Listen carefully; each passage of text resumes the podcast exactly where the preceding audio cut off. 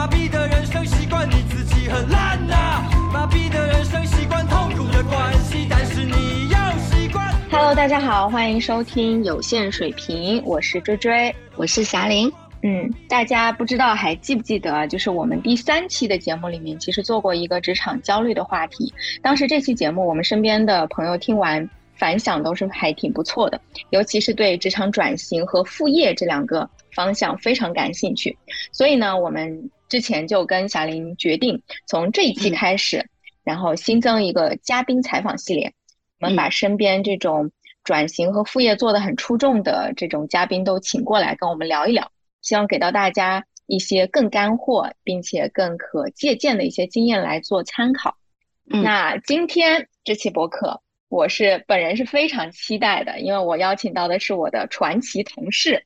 一个啊、拥有三份副业的大厂九五后女孩儿三三，来让我们欢迎一下三三。欢迎三三。Hello，大家好，我是三三。呃，那刚刚我其实因为要介绍，以及说我自己其实现在还挺兴奋的，我给了三三一些标签，我觉得你也可以不用管这些标签。那现在把主场交给你来重新就正式介绍一下你自己吧。嗯大家好，我是三三，然后是追追的同事。现在呢，在互联网大厂工作，然后目前工作呢是第五年，呃，也是在第三、第四年的时候开始感受到了自己在这个世界上的探索有更多的体会，所以做了一点点事情，也今天想要把自己一点点小小的经历和大家一起讨论沟通。好的，嗯、我估计这个时候因为三三是我们的嘉宾，可能还没有完全的进入状态嗨起来啊，所以我也想说，就是从同事的角度，再给到大家一些关于三三的信息介绍。首先呢，就是嗯，因为我们的播客没有头图像，就是三三的头发其实非常有特点的，他一他的头发一直是彩色的。那最近因为是夏天，所以他的头发是粉色的。那到冬天的时候又会变成蓝色，这个是他的第一个很很大的一个特色。然后第二个呢，他是一个养宠达人，家里有一只猫、一只狗，还有一只老鼠，所以跟她和她的男友一共是凑成了五口之家。这个这个这个平时就会很欢乐。然后她的兴趣爱好也是很广泛的，喜欢露营、露冲这些。然后同时呢，就是如果大家有有可以看到她的就是大厂的工位，就可以看到她是一个这这个这个玩偶的收藏家，像什么星黛露啊、雪莉梅啊、那个琳娜贝尔啊，就是放的就是特别的壮观。我真的是很想在这里 给你放一个 VCR，让大家更充分的了解你。补充完信息之后，就是我们开始正式进入采访好了。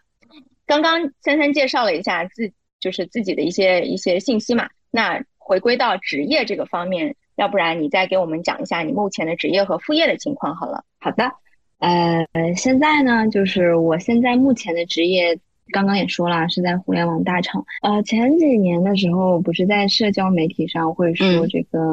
这个大厂的工牌，恨不得就是镶在自己的脖子上来表现嘛。确实，那个时候也因为这家大厂会觉得非常的骄傲，应该这么说。然后现在呢，我们是在某另外一家大厂，嗯、就是有一种很奇怪的感受，就是当把这个工牌突然不小心露出一角的时候，会觉得就很丢脸。这就是目前互联网公司从业人员的概况。我一直是做内容的，呃，也从实习开始到现在，从上海到杭州，呃，目前工作是五年，然后这是我的主要的工作。然后副业呢，其实我都很少，嗯、去体会说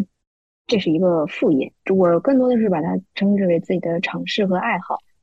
嗯，在大学的时候可能做过，呃，更多的是跟英语相关啊，英语老师啊，家教啊，雅思口语老师啊，呃，现在是在做心理咨询师，呃，是从去年的年末开始正式的职业，然后到现在有八九个月，目前呢又刚刚晋升成了一家酒馆的老板娘，刚做了快两个月，然后呢还同时运营了两个百级粉丝的小红书账号，别人是千万级、百万级，我百级，但是也是要每一个一篇一篇刚起步，对不对？刚起步，刚起步，对，所以这个就是啊、我的主业和副业的情况。就嗯，我我想补充一个场外信息啊，就虽然刚刚三三说他的主业是他自己觉得有些丢脸，露出公牌一角的时候会有点难堪，但是其实就我的视角来看，三三在工作当中也是专业职业的，就他今年也是刚刚获得晋升，然后他平时的嗯绩效啊等等的也是很好的，所以这个我也想告诉大家。就是还是个非常优秀、非常优秀的小伙伴，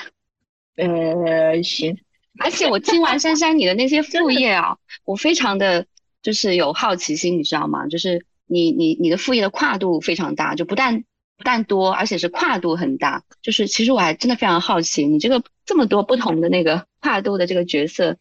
你是怎么能够胜任的呢？对我，我觉得下面你可能肯定会介绍，但我就先可能跟我的听众一样，都会有这个好奇心。可以先保留这个问题，可以啊，可以啊。就大家可能更多的就是都会很好奇你的副业嘛，方便透露一下现在副业带给你的收入的状况吗？这个可能大家也比较关心。嗯，可以啊，因为本身也不多啊，所以也嗯，心理咨询，因为我还是一位新手，并且啊刚刚算是脱离了实习期的心理咨询师，目前我的咨询时长累积到了一百个小时以上，是非常新手中的新手。好，那现在我心理咨询大概一个月有一千左右啊，就其实是非常少的，因为我的单价定的是很低的，然后我的来访者招的也很少，因为啊，像刚刚我说的，确实时间没有那么多。然后在酒馆呢，基本上因为我只开了，目前还刚开不到两个月，快两个月，所以。嗯，它的利润其实我还没有这么的太在乎，因为我还是更希望它先能够活下去，所以呃不亏就是挣啊，基本上目前就是一个盈利比较少的一个状态，但是只要能活下去就可。就是我听起来，呃，其实他刚刚前面在讲都很谦虚啦，因为其实能进到大厂还是非常优秀的同学，而且你还工作了五年的这个时间嘛，就其实也能坚持五年。这也是积累了非常多的一些经验的，然后呃，可能很多人也跟我一样会好奇，就是大厂的同学，因为大家普遍会有个认知，就大厂很卷嘛，所以大家都也默认是说工作非常非常忙。那在这种情况下，其实你还能够去开展副业，一个是在时间上啊，就不知道是怎么一个契机开始的；另外一个是很多人可能也会觉得，就是大厂其实收入应该还不错嘛。那在这种情况下，其实你还希望能够。拓展一些副业，就是在时间和收入上是怎么怎么去考虑开始你的副业的这块，我也比较好奇，希望能够接下来听你能够讲讲。嗯，是这样的，其实刚开始的时候说了，我最开始的工作是在上海，相当于刚毕业，然后从北京到了上海，然后做了两年半以后，在一家呃，应该叫呃，就旅旅行行业里面的头部公司，嗯，觉得很嗯，就有一种感觉，就是因为头部，并且就感觉太安逸了。那不行啊！就是那个时候就，嗯，就是在这里也奉劝所有的这个年轻人，就是千万不要在工作或者上班中寻求什么人生的价值和意义。那我当时就是犯了这个错，我觉得不行，我在这里就是当一个咸鱼不可以，我必须要去就是这个互联网行业更头部的公司。于是我就来了杭州，然后呢，我就发现就是非常感谢这家公司，让我发现确实上班是不会实现任何人生意义和价值的。基于这个方向，我就发现，那人其实可以做很多的事情，而且还有一点就是上班这条路堵死了呀。举个现实的例子，就是当你考上了一个非常好的大学以后，你发现不过如此，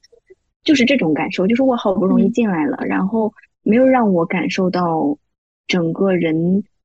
更期待的变化。嗯，可能有成长，也可能有一些进步。在业务上，但是于我本人而言，我真正想要获得的那些喜悦、满足，以及与我整个人身上的进展，呃，甚至是在倒退。那个时候，我刚来杭州的前半年的状态非常不好，我觉得不能只把指望放在工作上了，于是我就机缘巧合知道。呃，当时就是有一个什么心理咨询什么培训证书，哎，我想，哎，这个好像还可以，我也挺感兴趣的。那不然我就了解了一下，发现我也可以报名，然后我就去考了啊。现在就是个韭菜证，千万别考。然后我报考完了以后，就是那个时候我并没有想要做心理咨询师，只是因为生活太困苦了，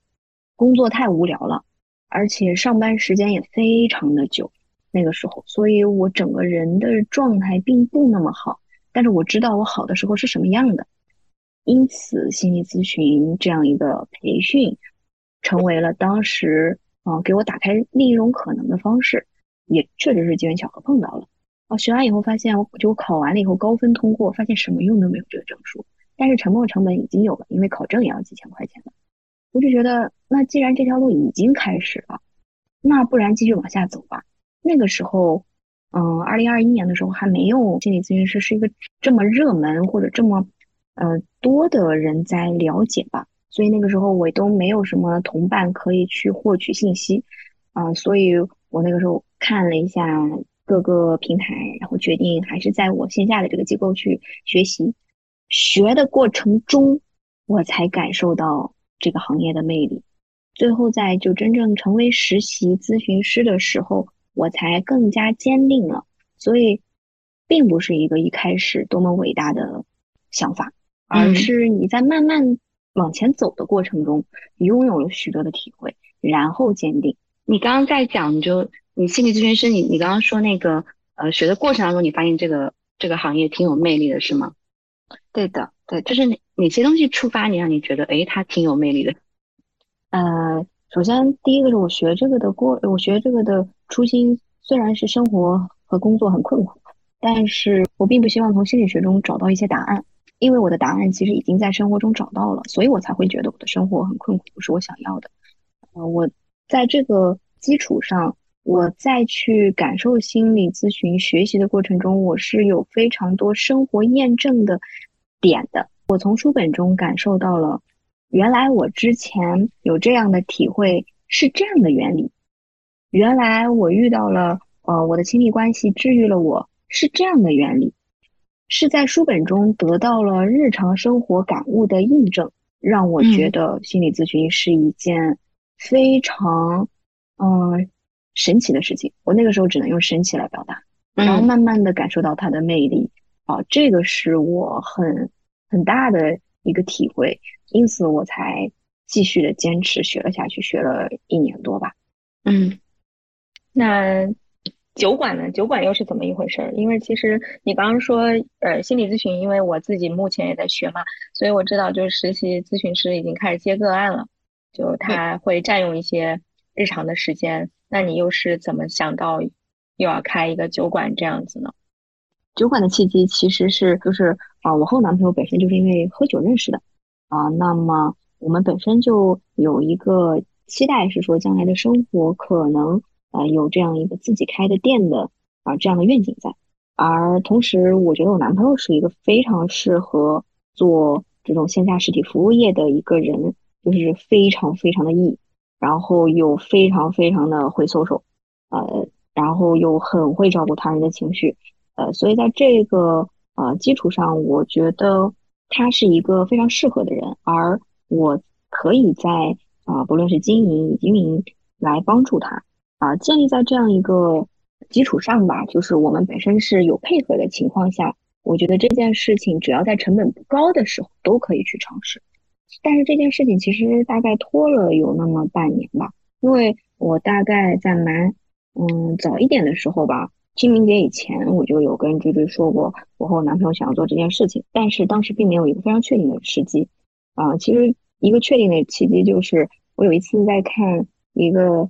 UP 主的视频，主主叫做大象放映室，啊，嗯他的其中呢有一条视频，他在最后的转场那个结尾中就有那一句话，我当时的触动非常大，那个大到我重新回去看了一遍这个这一段话。听完这句话，其实就愣住了，嗯，很神奇。他的话其实就是：时间本如一条平静的长河，所有的时间节点都是人类设定的，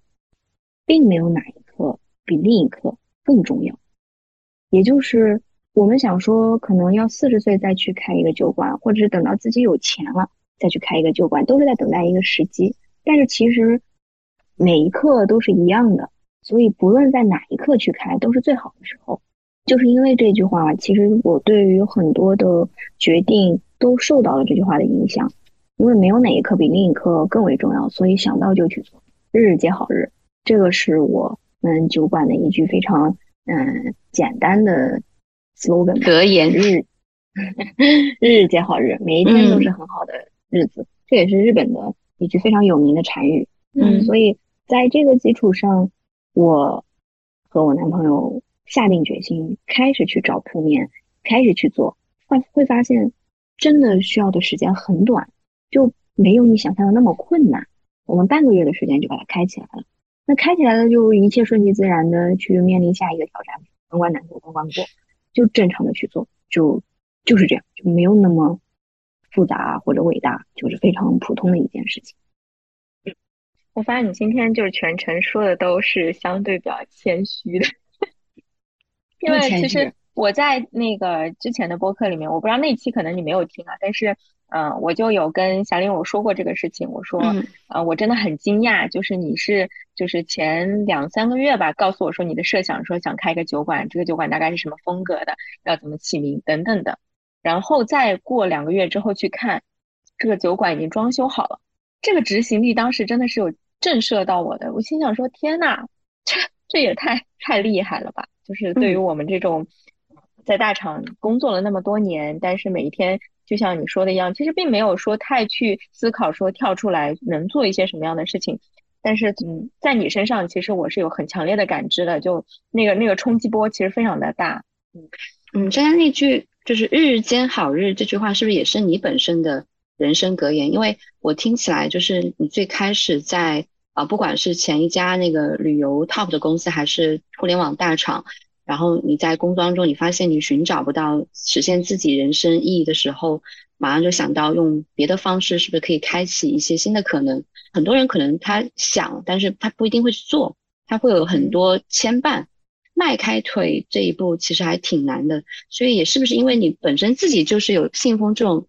格言，所以也是引导你那么多选择能够那么快开始的一个原因啊？嗯，我之前也在学日语，然后学到日语以后，我就看到了这句话以后，我觉得这句话很好，嗯，但嗯我确实没有考虑过说这是否是我的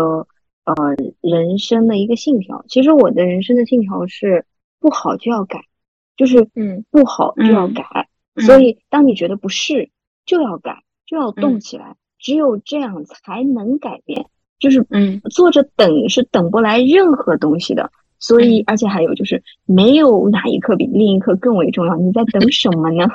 其实这两个异曲同工，对对不对？对。对但我觉得你这一点应该对很多人有启发，有深深的启发。我我在听的时候，我其实就有蛮深的感受，就是好多时候确实是就是想的特别多，但是可能还不如做起来来得快。就学了心理咨询以后，就就其实有一个很大的一个点，就是，呃，千万不要依赖你的脑子，你的脑子都在骗你，你的大脑在骗你，你的大脑会干扰你，只有不嗯相信你的大脑，你才能开始做事情。但是我是这一点是我在我男朋友身上学到的，嗯他是非常非常，我可以这么说，就是酒馆的这件事情的大部分的落地基本上靠他。我也是嗯有一些大厂的臭毛病在的，如果要是我也是这样的话，那可能这个酒馆确实也不一定能开得起来。但是确实因为有另一个呃，就是能够很好的配合的这种队友，所以他完全可以就是先动起来，然后动的过程中再去改。这也是我在他身上以及我在实际落地的时候发现的问题。但是这一点，你坐着想是想不来东西的，只有动起来。其实我想问一下，就是呃，因为学心理咨询师他可能有一定的成本，但这个成本应该还好，对吧？然后酒馆的成本应该也很高，都？挺高的，对，都对挺高的。哎，所以你觉得这两个你的这些副业，它开启的这个门槛跟成本，你当时是怎么考虑的？我没有这么考虑，就是 你的主业能够帮你 cover 你的这些成本，对不对？也也没有那么多，但是嗯呃，因为我没有呃，首先一个点是我并不是一个一定要呃买房子的人，我们俩嗯。都是这种，所以当你的你的人生中不会有这种大几百万的支出的时候，你并不会觉得你啊人生明白。一定要有这些钱，所以当你挣到了一些钱，就可以用其中的一部分来做一些更快乐的事情，而嗯。这一部分的支出其实真的在你的人生中算不了什么。你完全可以失败了再来，因为也就一点钱，不是我赔掉了一栋房子，而是嗯我只是赔掉了这一点钱，而这一点钱本身也是我也就用了五年的时间嘛，我就挣到了一些钱，那我就花掉其中的一部分。这个时间成本，我觉得放在人生整个一条长线里，真的只占一点点啊。所以它的可以说它没有什么太高的成本。如果你觉得是一件合适的事情，就应该着手去做，非常好。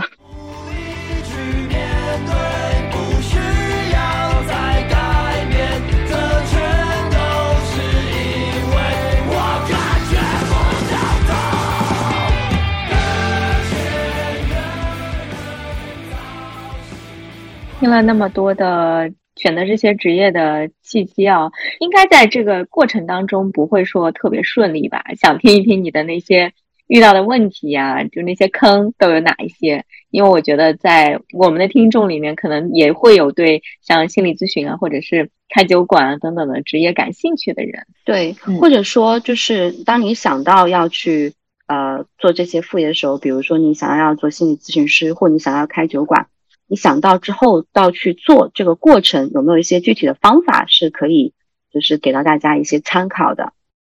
呃，其实落地的过程中最大的阻碍，我们两个人就以酒馆为例，因为心理咨询其实是我一个人的事情，而且它就像读书一样，你只需要花钱，然后去学习，去落地就可以了。它是一个非常顺其自然的事情，只要你想。那其实开酒馆的事情并不是你想就能做成的，而我们两个人之间最大的阻碍就是我。而我最大的阻碍就是互联网的臭毛病。对，呃，其实就是我是一个完美主义者，而我男朋友是一个非常明确的先完成后完美的人。我的完美主义其实也体现在就是呃，也从追追身上学到的，就是我们要有一个完整的策略 手段。然后我当时就觉得是呀，我没有，那怎么能把这件事情做成呢？我得想，这个也是我在这家公司所学到的东西。我觉得这个东西很有道理，以终为始。嗯，那我应该去想，结果就变成了我是那个拖后腿的人，因为我可能建立在一个首先完美主义，并且相对理想主义的一个基础上去看这件事情，但是对于现实世界的阻碍以及去解决现实问题，比如说什么办执照啊、装修的材料啊等等这些，我什么都不知道，我只知道的那个概念，我想要的东西，我想要的那个蓝图和那个方向。但是这件事情并不能帮助到我们去落地这个酒馆的人，他几乎不能。真的就是那句话，你坐在那里空想，很难达成。所以这个是我第一个体会，就是落地的过程中，多动少想，这个是非常重要的。尤其是实体的项目，而且更多的要依赖自己去多动，而不是去让你的工人、让你的供应商去多动。你如果只做一个监督的作用，那这家店或者是这个。实体的东西很难拥有你自己的领域，这是第一个。第二个其实是，嗯，在经营起来了，或者说我们的店已经开起来了以后，嗯，我的另一个其实一个困难点在于，啊，我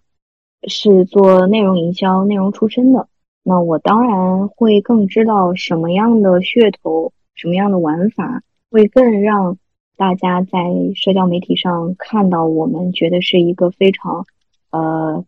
怎么样的一个酒馆啊？我这些都很理解，我也知道做什么样子的概念会让人觉得耳目一新。但是，我从内心里其实是很厌恶这个东西的，就是搞噱头啊、玩梗啊，以及去做一些华而不实的东西。这些东西会让我觉得。工作里糊弄糊弄可以，但是如果真的要放在我自己的酒馆里，会让我觉得非常的不踏实。我的酒馆其实非常希望能够和我的呃所学进行结合，就是心理咨询，呃，但是我始终并没有找到一个很好的方式。但我并不想用一种非常啊有噱头的方式去让大家去接受理解。我一开始，比如说我做的酒单全都是以。啊，情绪啊，感受啊，心理咨询啊，心理学这样一些词去命名我的酒单，但是我会觉得这个太矫情了，很奇怪，而且有一些故弄玄虚的意味在，所以在这个时候，我更愿意做一个实实在在的事情，就是我先把我的酒做好，然后再慢慢的去玩这些东西。这也是我在过程中所遇到的一些冲突。呃，我可能更擅长的是互联网的这些东西，但是。我在实体经营中，并不想那么快的把它所引入进来。那我更多的得要先去走实体经营的一些路，坑传统的思维方式，然后再如何去结合新的，这些会让我觉得我更踏实吧。但是这个的过程会让我很煎熬，就是我不会啊，实实在在的说，就是我不是就是互联网人进入到实体行业，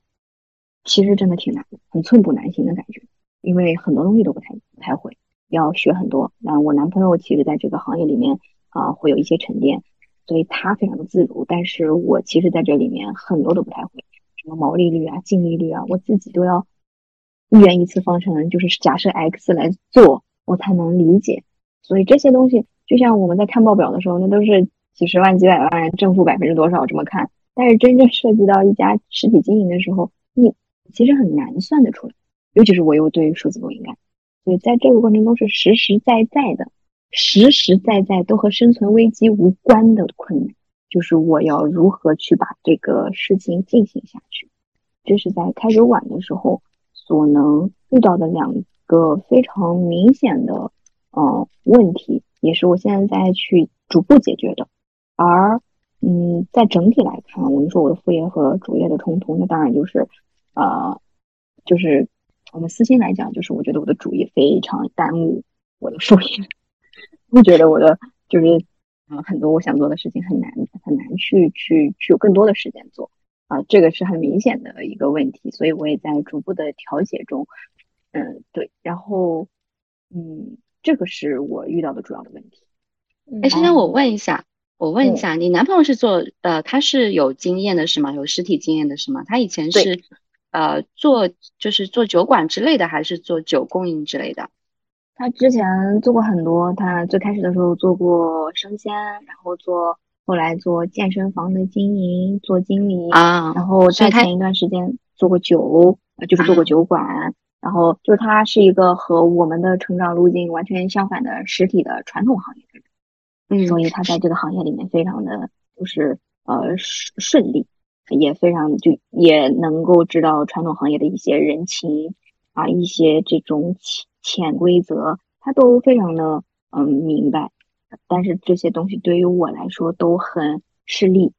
哎，那你们现在两个人的合作方式是什么样子的呢？因为我听起来就是啊，你是互联网背景的，尽管你一直在讲，我觉得你你你是过于谦虚哈，就你在讲是说可能原来互联网的一些经验在今天实体上面能运用的不是特别多，但我觉得肯定有你一些专长的地方。然后你男朋友他比较擅长的本身也是。线下的这种实体的经营，那你们这种两个互就是相互配合的方式是怎么来来分工的？啊，其实也很简单，因为他更擅长的是呃线下的服务以及客人到店的一些体验，不论是聊天啊，以及让他觉得在这个地方舒服啊，那都是他更擅长的事情。虽然我们俩都是艺人，但是。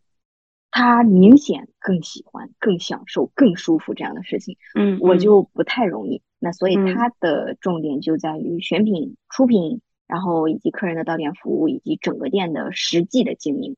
我们把实际的经营就是呃，什么选就是供应商啊，对这些东西，他都会更多的去管。而我做其他以外的所有流量这层是吗？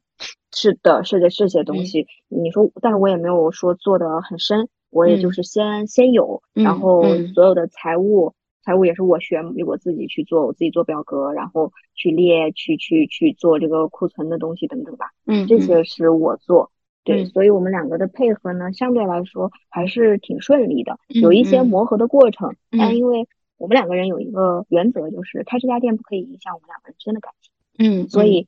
遇到的所有的问题。都可以就事论事来解决，而不是你这个人不行啊，所以不会上升到这个地步。我们有一个基本的原则在，所以我们两个人配合还 OK。嗯嗯，听起来是个非常完美的配合。就是你把你擅长的啊互联网层面的一些流量或者是内容营销这块，你作为一个主要的负责，然后实体的一些经营，包括供应和这个服务。啊，管理层面可能是你男朋友来做哈。然后我想问一个特别敏感的问题，你可以你可以不回答。你们会有经济上的纠葛吗？经济上的纠纠葛不会。你们会有经济上的一些单，就是那个处理方式吗？或者说这个问题有点有点私密啊。我我觉得你不回答也没关系。其实呃，现在的处理的方式是我我们开玩笑来讲，就是他当做是给我打工，因此我是呃会把它算作一个成本，算作一个工资，然后剩下的利润，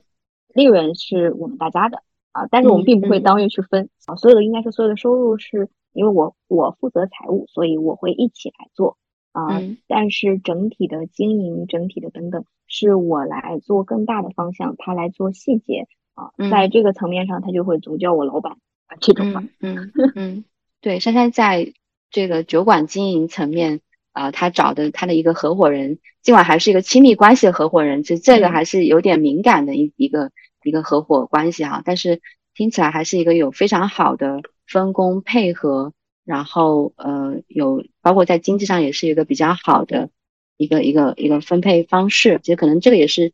可以给大家提供一个比较好的范式吧。其实我们这种。这种形式不是就叫做夫妻店嘛？嗯，我也问了一些这个同行，其实夫妻店更重要的是流水，所以呃，我只要保证每个月我有一定的流水，并且把所有的房租等等付出去，我能继续维持这家店面的运转，那这就是一个成功的。而夫妻店又应该是所有的行所有的类型里面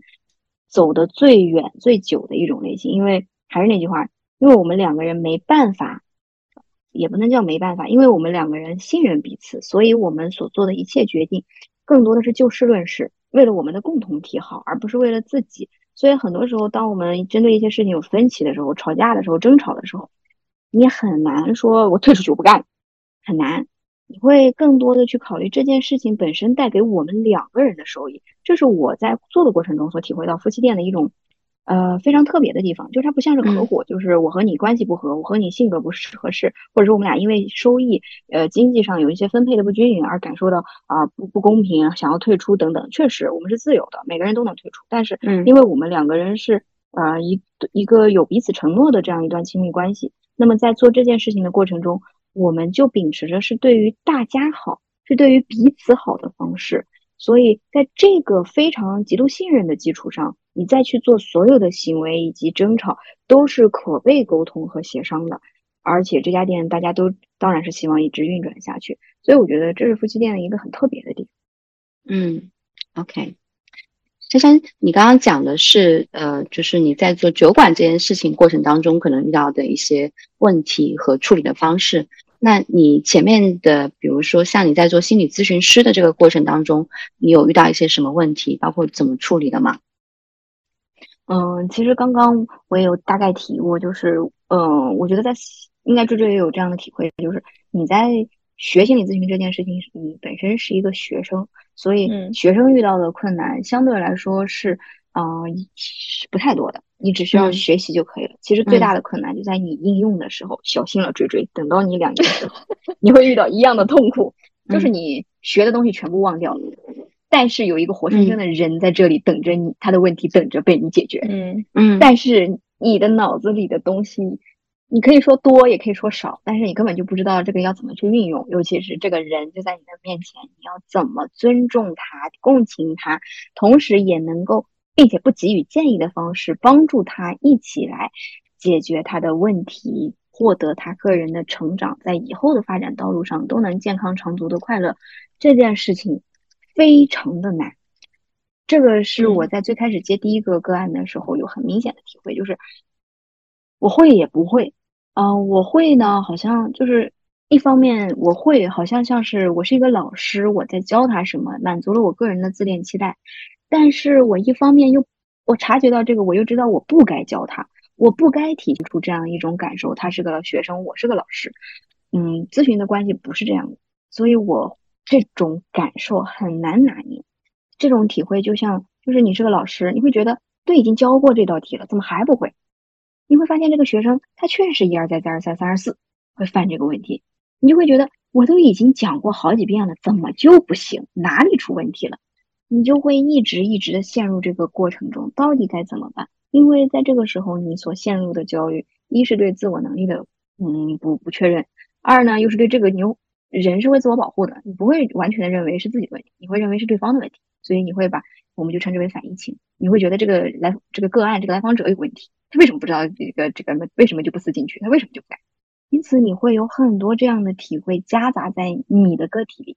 这样的时候，你必须要去找督导老师帮你去解决，而他的解决只是他也会给予你一些啊方向等等，但更多的是你自己要去觉察和体会，到底什么叫做和来访者一起成长，什么叫做陪伴着他，而不是教他。而且慢慢做到后面，你就会越来越感受到你的知识完全没办法去应对你现在的这个个案，反而你要动用更多的体会、感受、收获去应对它。知识只是一个辅助，只是科学的佐证，它是一个框架。但是你真正的要去对这个个案去解决它实实在在的问题的时候，你就会陷入一种高度的集中和紧张。比如说现在我们在聊天，其实是很随意的，但是你在咨询的过程中，这五十到一五十分钟到一个小时，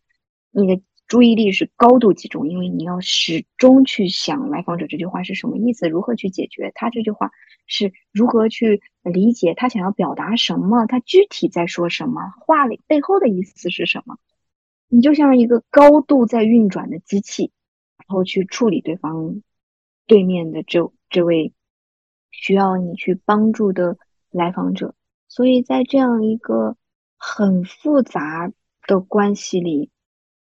咨询师个人的素质、体会和收获是最大的，可以说是最大的阻碍。就是如果你停滞在这里了，你们俩的咨询关系以及咨询的进展就停在这里。因为其实，呃，我经常之前就会刚开始的时候会会和追追去讨论。我自己的一些咨询的感受啊、收获啊、体会，你追追应该有很明显的感受，就是我在那个阶段是非常的纠结、难受。比如说我拖了五分钟，好痛苦，我为我是个垃圾，我拖了五分钟 啊，我为什么又拖了十分钟？我我不该拖十分钟，我为什么这样？我要反思一下。就是来访者都不知道，但是这些东西都会给咨询师造成很大的困扰。如何个人去处理这些困扰，达成自洽，并且能在之后的咨询中有进展来解决，都是咨询师个人的课题。这些东西都和来访者不能说没有关系，而是你如何更好的和来访者一起去解解决你双方的问题。来访者不进展，有来访者的问题，也有你的问题，那你们如何去处理彼此的问题？这些都是很难。又很简单的东西，它是一个非常非常靠感受的，没有任何知识可帮助你的。所以我在职业的过程中，那个体会就是我是个废物，我不行，我所有什么都记不住，我要看书。所以就是在在整在我去职业的过程中，我就会觉得知识很重要，我什么都不会。然后再到后面发现我什么都不会，就是就我好像有了一些知识，但我还是什么都不会。再到后面就发现我能够会一些，并且处理，并且知识只是一个辅助，更多的是我个人在其中的成长和体会。所以，这个是我在慢慢慢慢在行动的过程中所体会到的东西。呃，这个也会体现在我生活的各个方面。所以，其实比如说我刚刚在做酒馆的时候遇到的一些问题，嗯，如何去解决的呢？你说有没有什么方法论呢？哦，首先我觉得这个世界上再也不缺方法论了，啊，太多了。但是每个人的体会是不同的，所以在这个过程中，我自己的感受就是去感受、去体会，再看看事情有没有解决。很多时候，当你去体会、去感受的时候，这个事情已经解决了一半了。这个是我很大的感受，以及真实世界没有那么难，就是这个是真实的世界，没有那么难，也没有那么多需要方法论的地方。更多的是你，当你参与进去、体会进去、觉察的时候，这个事情已经解决了百分之五十了。这是我从咨询中所感受到的东西，所以我会觉得咨询其实帮助了我很多啊，对于整个世界的看待啊等等，都会有这种体会。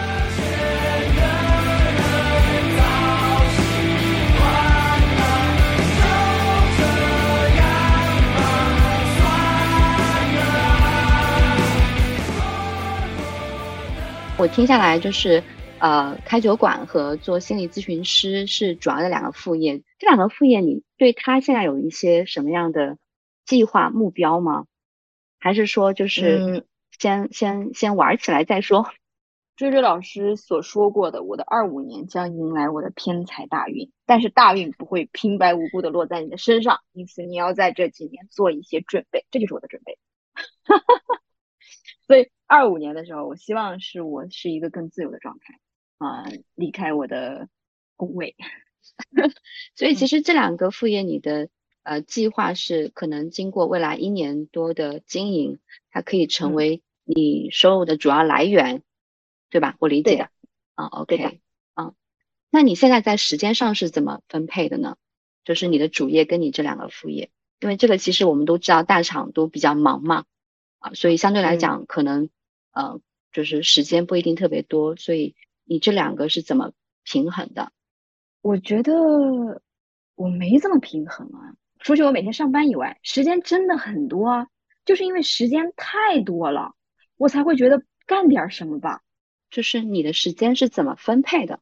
嗯、我更多的时间或者说我自己的时间是放在了晚上。啊、那我晚上八九点到家，然后写，开始写脚本也好，或者是做我自己的东西也好，学习也好，大概到十二点左右，大概这个时间段就有四个小时。十二点多到一点，我会选择去洗澡，一点多躺床上睡觉，第二天早上醒来上班。那每一天大概有四个小时的时间。我之前还坚持了大概半年的时间学日语，也是这样。还有一个原因是我不爱玩手机，我不太习惯一直会去看手机，所以这个时间更多的也被留了出来。如果不留出来，我不就只能玩手机了吗？这个是我的时间分配，我的时间都在晚上，我会把嗯晚上的时间作为我自己去啊、做我自己喜欢的事情的时间。去年没有，比如心理咨询还在学习的过程中，然后也没有去呃开酒馆。那我去年一整年其实干了很多的事情，我学日语啊，学滑板呀、画画呀，都在晚上的时间做，周一到周五，然后周嗯末去录音。嗯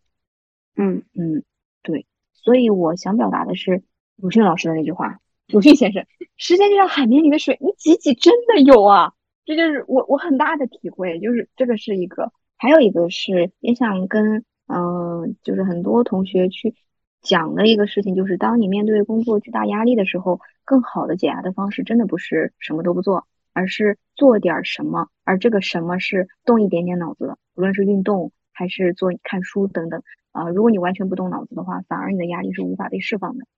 所以你反而动一点脑子，更容易让你工作的压力烟消云散。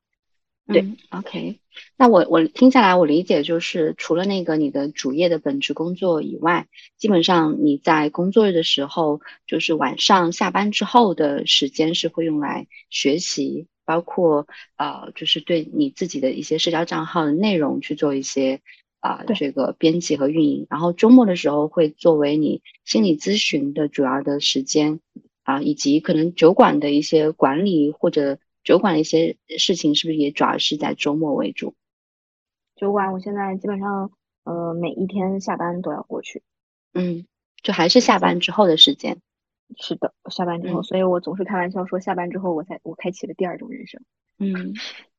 哎，所以其实你自也也就是说，其实你的时间啊、你的工作跟你的副业、你的学习排的还是非常满的哈。啊，对的，是的，我可以这么说。嗯嗯，嗯刚刚就是在聊时间管理嘛，然后我每次感觉森森山给我的感受就是，他其实没有在主观意识强加的那种时间管理的状态，它是无意识产生的，就是他会把时间利用的会比较好，就可能效率会比较高。因为我记得你上周给我分享的一个事情，就是说你在 outing 的时候，嗯，因为 outing 的时候是比较就是闲适的一种状态嘛，然后在咖啡店里就是喝咖啡，然后在喝咖啡的时候，跟咖啡店的经营的老板了解学习怎么搞小程序。对，就你会发现他这个时间是在缝隙当中就完成了一些事情。对，所以我我对对对，我觉得你你可能没有意识到你在做时间管理，但有的时候恰恰是我要做时间管理的这个状态可能就是不对的。可以这么理 解。是的，就像我的很多，比如小红书的文案啊、账号，就是账号的一些东西吧，我都比如说上个厕所把它写了，或者是我嗯在中午休这真的好快。午休的时候把它写了。然后呃，我们在讨论这个播客的时候，我也是找个时间想一想把它写了，就很很快就把它给做完了。所以我从未意识到自己在做时间管理，我只是觉得我有时间，现在还行，那我就干点什么吧。嗯，所以就是所以确实你时间很多，对，就是听下来很高 效。对，听下来，一个是因为非常高效，另外一个是可能这些都是你自己感兴趣的事情、喜欢的事情，所以其实你嗯都是能够很充分的去享受，对的，也不会觉得是说啊，这个不管是主业工副业都是工作，不会有这样的一个感觉，所以可能就会更更轻松快乐一些哈。是的，是的，我觉得是这样的，就是呃，就像我们有很多的呃一些朋友想要问我们这个呃或者一些客人想要问我们的酒馆是怎么开的时候，他们都想要开，而这些人都无一例外和我同一个公司，嗯 然后呃他们也是有一些呃这个这个资金的储备，想要去做这样一件事情的时候，我都会啊、我说经验的话也没有太多，就是总结成一句话，就是很土的那句话，只唯有热爱可抵一切万难。嗯嗯，当你不去热爱这件事情，只是想着把它当做一个挣钱的事情的时候，真的真的非常难。你不如把这个钱放在银行，可能更有用。就是如果不喜欢，只是为了挣钱，呃，我可能我我刚刚也提到过，我对物质的欲望并没有那么高，我并不会因为钱而去做什么。所以我也开始说了，我的副业主打一个体验，我喜欢这些东西，我才会去做。对，嗯。然后还有一个，其实想要补充的就是，为什么？就像刚刚追追说的，我觉得很有道理，就是我无意识的一直在干点什么。我的八字里面偏财多，就意味着欲望很多，就想要做很多，或者是想要得到很多，并并不代表我要得到钱或者物质，而是我想要很多，因此我就不停的会去做，因为你想要，那你就要去要，因此就变成了我像一个陀螺一样，当然会为之所累。啊、我会觉得自己很很忙碌，让别人看起来我就永远在忙。开玩笑说，如果你要约我周末的时间，你必须要提前一个周去约，因为这样我才能安排好我要做的一些事情。所以在这个时候，我会有一点意识到说，嗯，确实是因为我想要的东西很多，导致我变成了这样。当然，所以我就是把它称之为八字的锅，是它是这个东西让我变成这个样子。呃，另外一个则是我觉得八字很好的解答了为什么我有死亡焦虑这件事情。啊、因为我的死亡焦虑在我的身上体现的其实是，过我的人生只体验了这些事情，未免也太过遗憾了。啊、比如说人生有一万种体验，但我只体验中其中的十种就嘎了，我就会觉得好遗憾。因此，嗯、我所追求的体验，并不是说我要看过什么样的风景，去去去么样的东西，更多的是我希望做这件事情，从中得到的体会，是我更觉得更重要的事情。所以我总是和别人说，人生是没有意义的啊、有意义的事情是这个过程中的感受和收获以及体会。到了终点，没有什么意思的啊、终点就是大家都是同一个终点而已。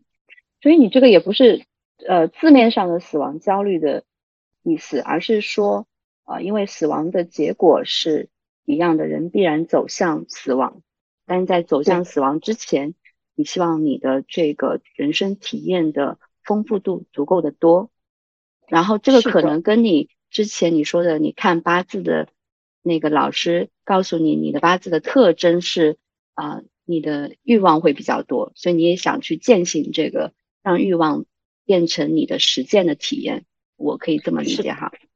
是的，是的，嗯、所以其实那天他说出来的时候，我才会有体会，就是啊、虽然开玩笑说就是自己是个劳碌命，就是永远都在动啊、但是呃，这个确实会让我那天他说的时候，我才感受到原来我为什么一直想要做这么多的东西。别人看上去我好像又做这个又做那个的，我没有觉得有累，我只是觉得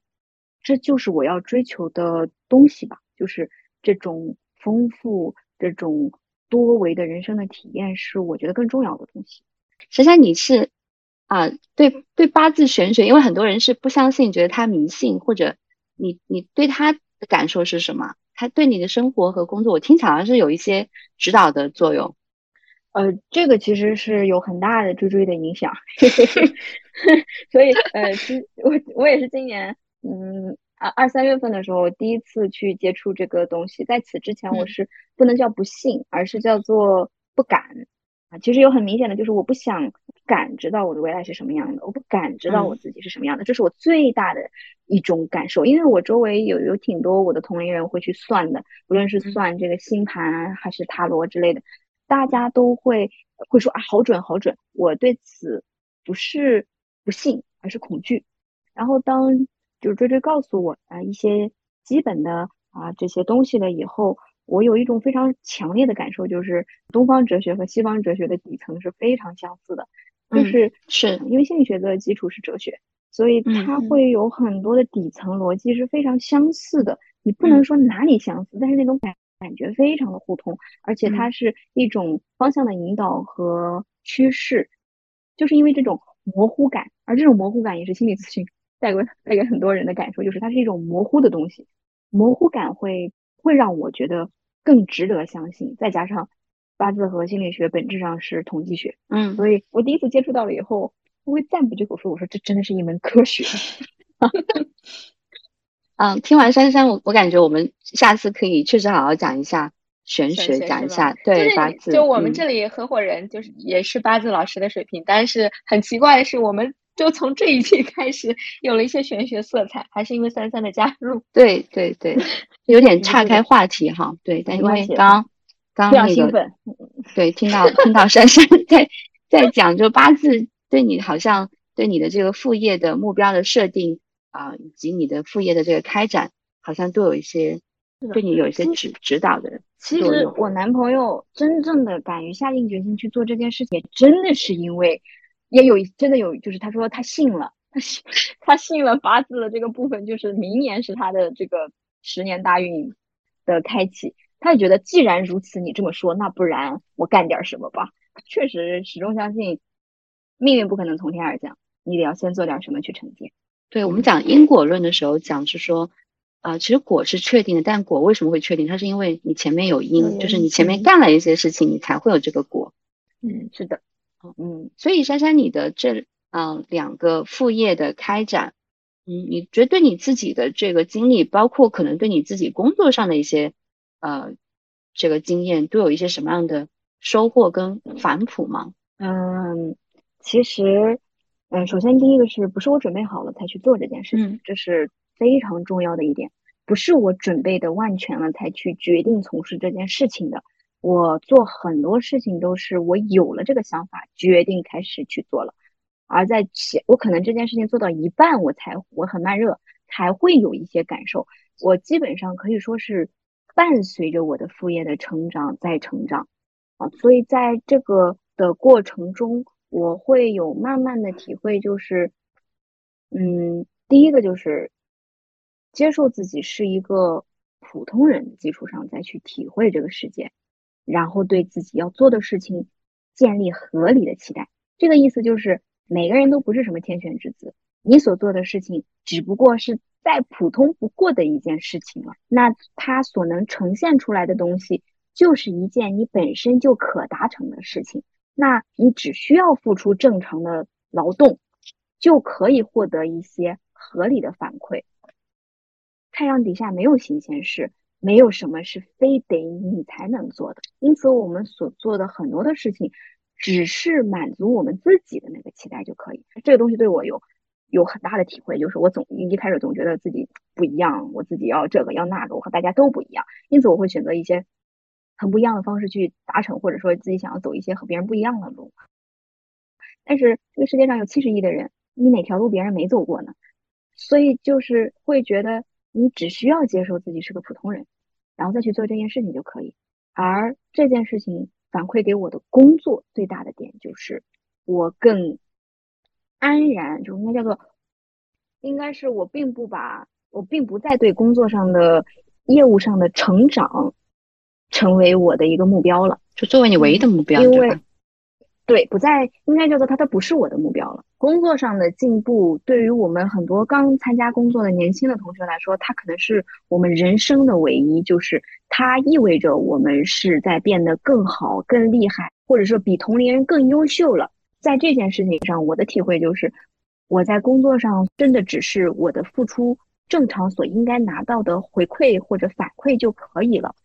其他的呃这些期待以及业务上的成长、个人的呃进步等等，它不应该再在工作中去体现的这么强烈。就是为什么我会从上海到杭州，很大的原因就是因为我有很强烈的欲望，自己变成一个十分优秀的打工人，十分优秀的互联网人，并且在这个行业里面成为一个非常顶尖的人。这就是我当年的期待。我当年的愿望就是成为内容营销或者营销这个领域里面行业里的佼佼者，我会有很高的这样的期待。珊珊，我想打个岔问一下，为什么你现在就是成为内容行业里面顶尖的优秀的人才这件事情，不会再成为你对你现在这份主业工作的一个期待？这个中间发生了什么样的什么样的一个变化的原因造成的？嗯，还应该回到那个最开头，感谢我的公司。啊，我是在我现在这份工作里面所感受到，我只是一个普通人。我接受这个事实是很难的，接受自己是一个普通人这件事情，就是阿德勒心理学里面非常重要的一个一个理论，就是我们每一个人都只是一个普通人，再去看看这个世界你能干点什么的时候，这个事情对于大大部分的我们来说是非常冲突的，没有人想要成为一个平平无奇的人，所以在当时我的世界里面只有工作啊，刚刚入职的时候。因此，在这件事情上，我会有很大的期待，就是这件事情把我塑造成了一个完全不一样的人，那我就不再是一个普通人了，我成为了这个行业里面非常优秀的人。那你问我现在再变成这样一个人怎么样？也可以，但也不也无所谓，就是可以啊，我可以顺其自然去成为，也会给予我一些快乐，也会让我觉得自己在这个领域里面有一些啊建树。我觉得很好，只是我现在至于要把这个再成为一个非常重要的事情，并且把它成为一个勋章，说我不再是一个普通人吗？没有必要，也也不太可能。所以这件事情对于我的冲突非常的大。我是一个普通人，在去做所有的事情的时候，它就不再意味着我要成为那个一百分，它就不再成为那个我要做点什么惊天动地的东西。我不再追求这个东西了，我只是觉得我在做一件。不符合我自己的期待，很顺其自然的东西。所以，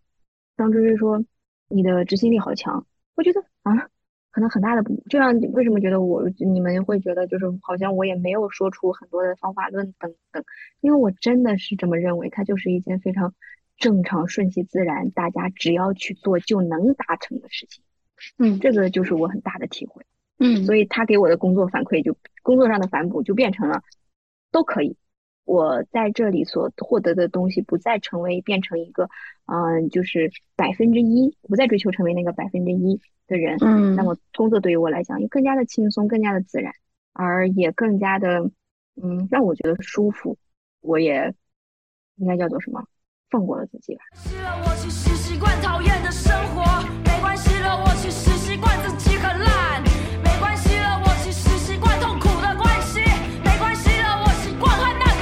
我就回到刚刚我们说副业，就是我们这一期播客的起点，是因为副业可以治愈一些职场焦虑。但是我觉得你刚刚其实有回答这个问题，你从工作当中去找寻因为工作而让自己优秀的一些证据，其实是一种外界的评价。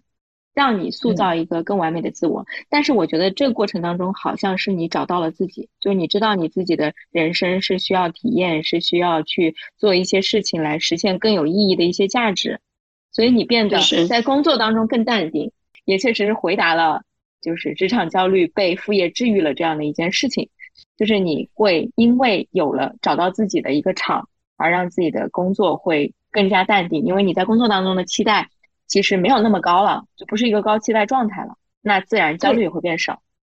是的，哦，我觉嗯，对，这个总结很对，是这样的，我会有这种感受。但是副业能治职场焦虑吗？嗯，是一个方式。我仔细想一想，我当年的我当时的这样一个状态，可能是这样的啊。所以，呃，副业确实可以让我们，呃，总之你说的对，我就不总结了。嗯，哎，所以你现在还焦虑吗？在职场当中，你还焦虑吗？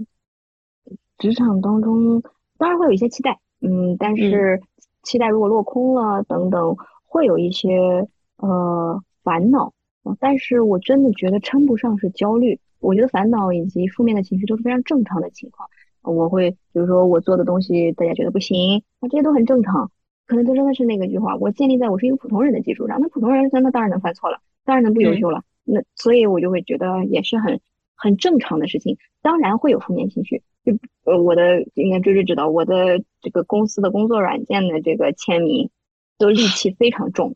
就是就是大概都是别来惹我，就是大家都是第一次做人，别来怎么怎么样。这个就是已经是我的一个态度的表达了。我能够发泄出来，能解决这件事情，他就不再会对我形成太大的焦虑。而尤其确实有一个原因，就是我要做的事情太多了，嗯，这点焦虑好像我不在乎，有一点就是有就是因为转移注意力了，你会觉得哎，还有好多的事情等着我去做呢，这点事情先放放吧，就慢慢的就忘了。珊珊刚刚在讲的，其实还我我我还觉得蛮蛮动人的，就是嗯。一种是说，我仍然可以在我的职业当中去，呃，成为一个非常优秀、啊顶尖的或者非常专业的人，然后获得这个职业的成就感。另外一种是，嗯，我我是个普通人，我不必完美或者甚至苛刻的要求自己一定要达到一个很高的这个要求值和状态，但是我希望我有更多的体验。呃，但是我在想一个问题，就是支撑你觉得想要有更多体验的这件事情背后，一定也有一些，嗯，你所需要的一些东西。比如说，我举个例子，可能是安全感啊，或者是这个安全感背后可能是有来自于经济上的一些安全感，或者是你自己成长啊，你有很多其他方式带来你的这个体验的这种成长的，带给你的这种安全感。你那你今天是因为有主业有副业，但是如果有一天你的副业变成你的主业，这个时候你觉得它会影响你的这些这些你的价值选择吗？嗯，其实我想过这个的方式，就是当我的副业变成了主业，我就会再去寻求别的副业。对，我就会再去做。你好棒。你好像一个陀螺，对我也觉得自己好像一个陀螺，就是真的，就是别人问我，如果你要离职了，不要停下来，对，追求是不停下来的体验。是的，你你要拿到你现在的，因为确实像我刚刚跟大家说的，我的心理咨询啊以及酒馆，其实是对于我来说支撑我们两个人的生活成本当然是不太够的啊，很明显。那难道我就以现在这样的经济状况就能够去支撑我吗？我当然更希望去做跟心理咨询更相关的东西，除了咨询师以外，也许除了是服务啊、周边啊等等，这些或许才是我的主业呢。哎，就像追追有跟我表达过的，说我的偏才比较不错，他跟我的形容非常有意思。他说你是嘟嘟嘟嘟，就画了一个圈在空中，各处开花。然后我就用这种形容来表达，就是如果我的空中有十个圈，我现在只做了其中的两个圈，我就算把两个圈变成了我的主业。我剩下还有八个圈，我还要再去做，但是我并不知道这八个圈是什么，我得等着我去探索，所以我好像就是这个劳碌命，我停不下来，以及现在这两个副业也不可能成为将来我唯一的副业。好的，谢谢珊珊。那今天我们的问题基本上就问完了，聊了这么久。嗯，我之前邀请他的时候，然后他就跟我们说说，大家注意啊，我非常能说，而且主打。幽默的风格，我觉得今天全程你分享了很多内容，包括大家应该能从你的分享的这种语气啊等等里面感受出你的状态，就确实是一个情绪饱满，然后执行力很高，不愿意浪费生命的一一分一秒的这种感觉，而且很勇敢。嗯，对，是的，就是我想加一句，就是我本来想说给你最后一个说话的机会，有什么？想说的，嗯，之前我也跟追追说过，我问他有没有读过一本书，这本书其实被很多人诟病，就是《被讨厌的勇气》，就这本书，嗯，就是又是这个畅销书，我我是最近一周才读完，因为刚刚霞玲所说的那个勇敢，非常的契合这本书里面的主题，所以我真的真的非常推荐大家，呃，但是一定要有一些心理学的基础去读这本书，如果没有心理学的基础，会觉得里面都是空谈和理想主义。但是这我让另一个人生体会就是，人生是真的非常简单的事情，世界也是非常的简单的，没有想的那么复杂。这个的体会是这本书开头第一章就表达的东西，就是世界和人性以及人生都是非常再简单不过的事情，只是我们把它变复杂了。所以为什么我做了很多的东西，我始终说我觉得它很简单，就是你只要想到去做就可以了。它再也没有比这种想到就能去做并且落地的事情更简单的事情。所以我非常推荐大家去读这本书。这本书里面有非常多的感受收获，能给心理咨询行业以及心理学爱好者很大的体会，因为里面很多的技术都是心理咨询中会用到的东西，所以我才会有特别大的感悟。就社交媒体上对这本书最大的诟病就是是鸡汤理想主义啊，但这就是我那我的那个体会，人生真的很简单，没有那么复杂，所以它里面讲的都是再简单不过的道理，但这些东西对于大部分的人来说都只是鸡汤罢了。我非常非常非常推荐有这个基础的同学去读这本书。嗯，那听完今天珊珊的分享，大家觉得被感染到的朋友，我最后帮你打个广告啊，就欢迎去余杭区的 十一酒馆找珊珊聊天。我跟追追首先首先我们约一下可以去，可以可以可以呀可以呀。嗯，好的，那我们今天这一期就到这里啦。好，谢谢大家。好，再见，拜拜，拜拜。